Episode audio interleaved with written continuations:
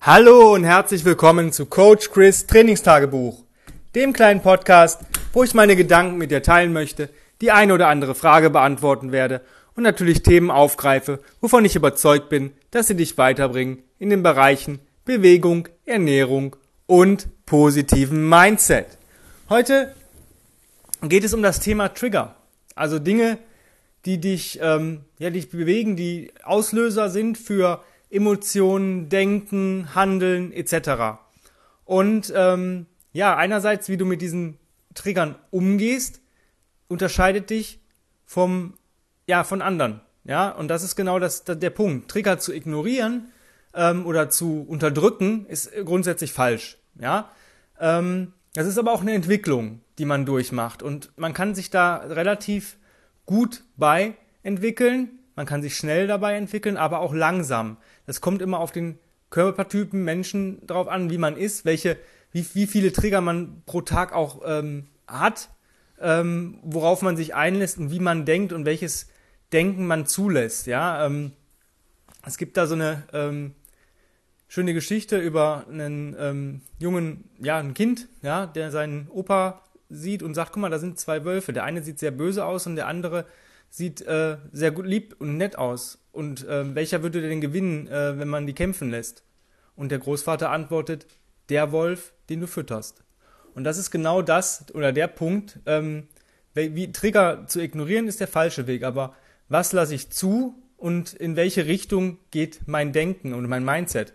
Und ich möchte dir mal als, als Trainer ein Beispiel nennen und daneben ein hypothetisches Beispiel aufstellen, wie mein Denken sich in den letzten Jahren verändert hat. Also wir hatten die Situation, wir haben unser Studio aufgemacht und ähm, haben dann ähm, ja, Probetrainings äh, reingenommen und dann kamen äh, zwei Menschen an, die bei uns ein Probetraining gemacht haben und ähm, ja, waren nette Menschen, alles cool und wir kannten die auch nicht und wir waren auch noch nicht in dem äh, Zuge, dass wir jetzt da irgendwelche Leute ähm, was Negatives gedacht haben und so weiter. Und im Endeffekt kam es so weit, dass wir, ähm, dass diese zwei Menschen das Probetraining nur gebucht haben, weil sie selber Trainer waren ähm, und nicht wussten, wie sie starten sollten und sich einfach Inspirationen bei uns geholt haben und dann einfach ähm, uns so also fast eins zu eins kopiert haben. Also die, die Kurszeiten waren dieselben, ähm, die Kurse hießen ähnlich, das haben wir nachher rausgefunden.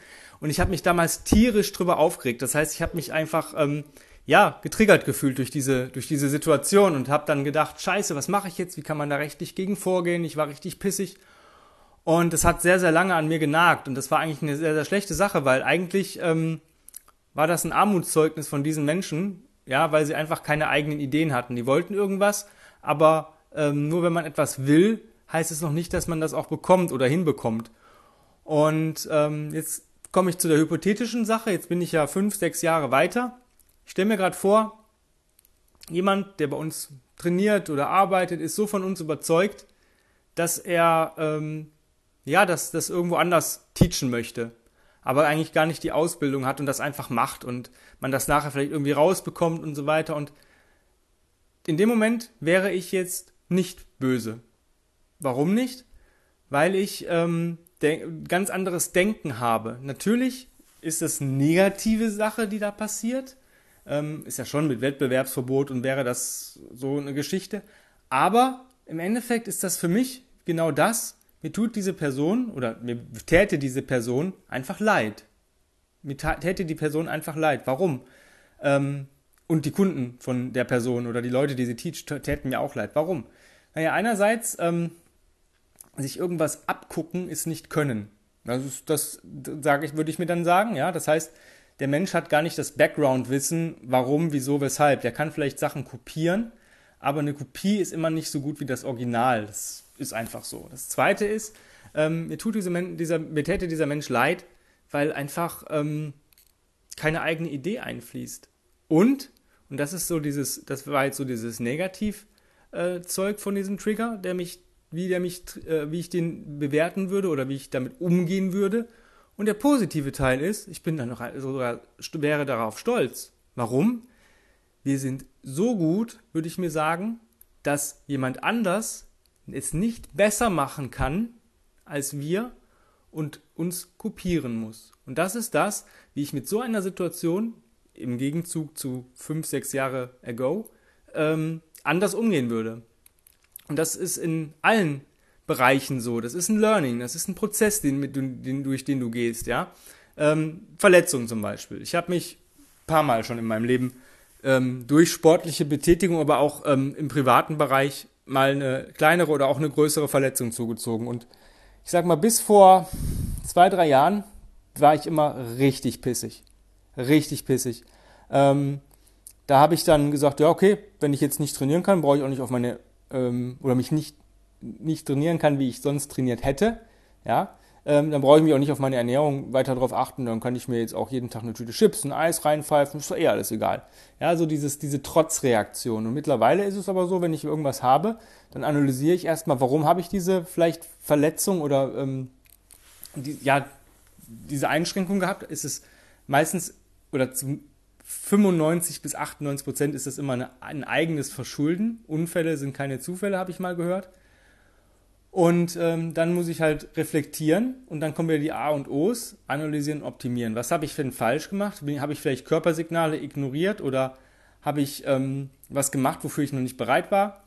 Aber das ist so dieser Negativaspekt, wo ich sage, okay, ich suche jetzt den Fehler bei mir, aber ich ziehe aus, der Position, äh, aus dieser Situation auch immer was Positives. Das versuche ich immer. Und das heißt, wenn das Positive überwiegt, kann der Trigger noch so schlecht sein, ja, oder die, der Auslöser dieses Triggers noch so schlecht sein warum mich das jetzt irgendwie triggert. Ähm, ich versuche dann halt die Dinge zu machen, die ich vielleicht nicht machen kann oder die, nur die, die ich machen kann. Und es hat mir ähm, immer, es, hat mich immer weitergebracht. Es war immer ein Learning, es war immer ein Schritt nach vorne, es war niemals ein Schritt zurück. Denn wenn ich zum Beispiel meinen Daumen nicht benutzen konnte, letztes Jahr im Sommer, ähm, dann war es doch mal cool zu erfahren, was geht, in ohne Daumen so alles. Und es ging so viel. Es ging so viel und ich habe so viel neues, neuen Input gelernt und, und auch mir erarbeitet und auch vom Tim bekommen, wo ich gar nicht selber drauf gekommen wäre. Das heißt, ich bin als Trainer und als Athlet gewachsen, gleichermaßen durch eine Verletzung, die blöd war.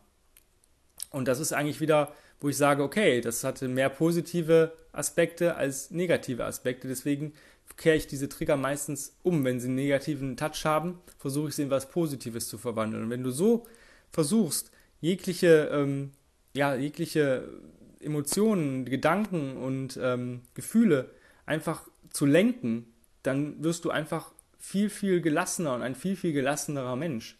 Und wenn du so viel Gelassenheit ausstrahlst, hast du auch ein höheres Energielevel. Hast du ein höheres Energielevel, bist du einfach glücklicher. Und wenn du glücklicher bist, läuft alles cool.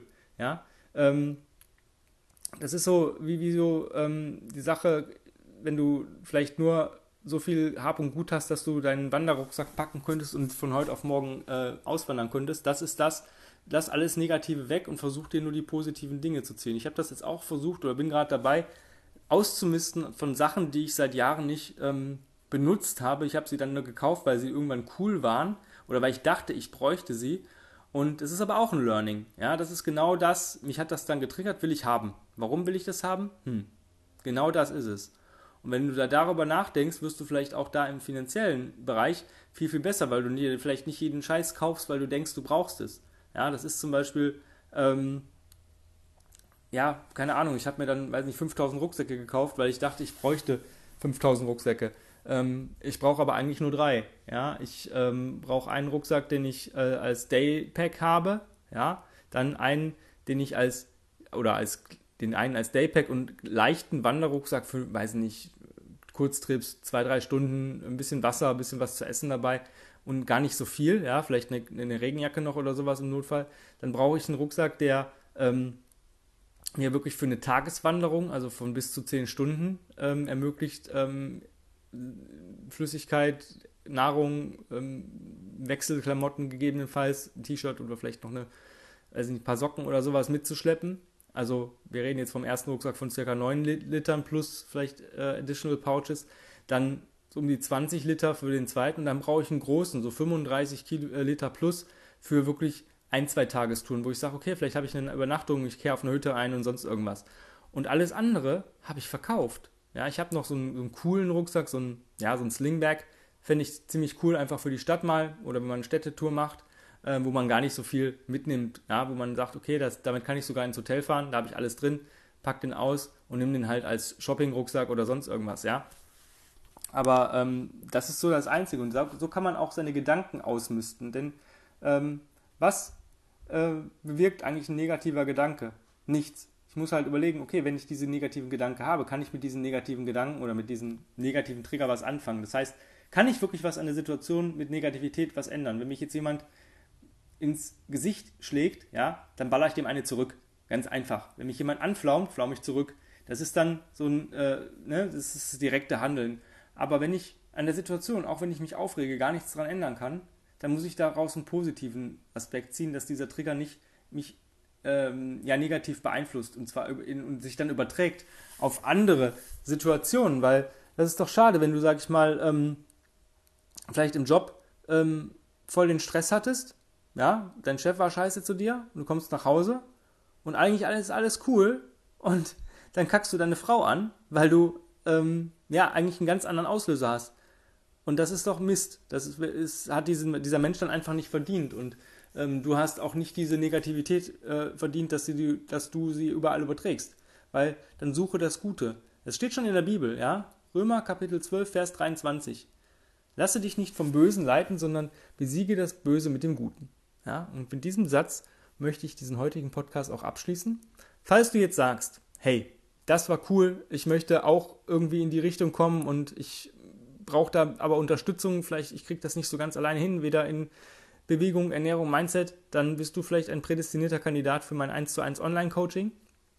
Hierzu kannst du einfach eine Bewerbung schreiben, also schreib mir einfach, warum du denkst, dass du zum Programm passt und warum du mit mir arbeiten möchtest an chris at grenzenlos-stark.com. Dann äh, vereinbaren wir ein Strategiegespräch und gucken, ob wir zueinander passen oder ob das ganze Programm zu dir passt oder du zu uns passt.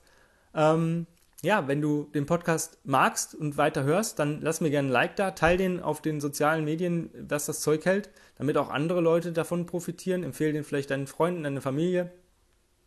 Ähm, wenn du wissen willst, wie ich mich bewege oder was ich so mache, dann folge mir auf Instagram auf Combat Ready Coach Chris. Ähm, auch da gibt es ein Facebook-Profil äh, Coach Chris, aber ich teile da nur die Sachen, die auch via Instagram einfach auf die Facebook-Seite geteilt werden können. Also ich pflege dieses Profil auf Facebook nicht, weil das nicht so mein beliebtes Medium ist. Ich habe es, aber Instagram ist das, was ich gerne mache. Und ja, wenn du sonstige Fragen hast, Podcast-Wünsche, ähm, mit mir ein Interview führen möchtest, vielleicht hast du einen eigenen Podcast, wo du mich mal gerne mal interviewen möchtest, dann schreib mir einfach auch an die besagte E-Mail-Adresse, einfach mit dem korrekten Betreff und dann finden wir irgendwie zusammen. Ich danke dir fürs Zuhören, wünsche dir noch einen wundervollen schönen Tag und vergiss nicht, dich zu bewegen und positive Gedanken zu fassen. Hab's fein, euer Coach Chris. Bye bye.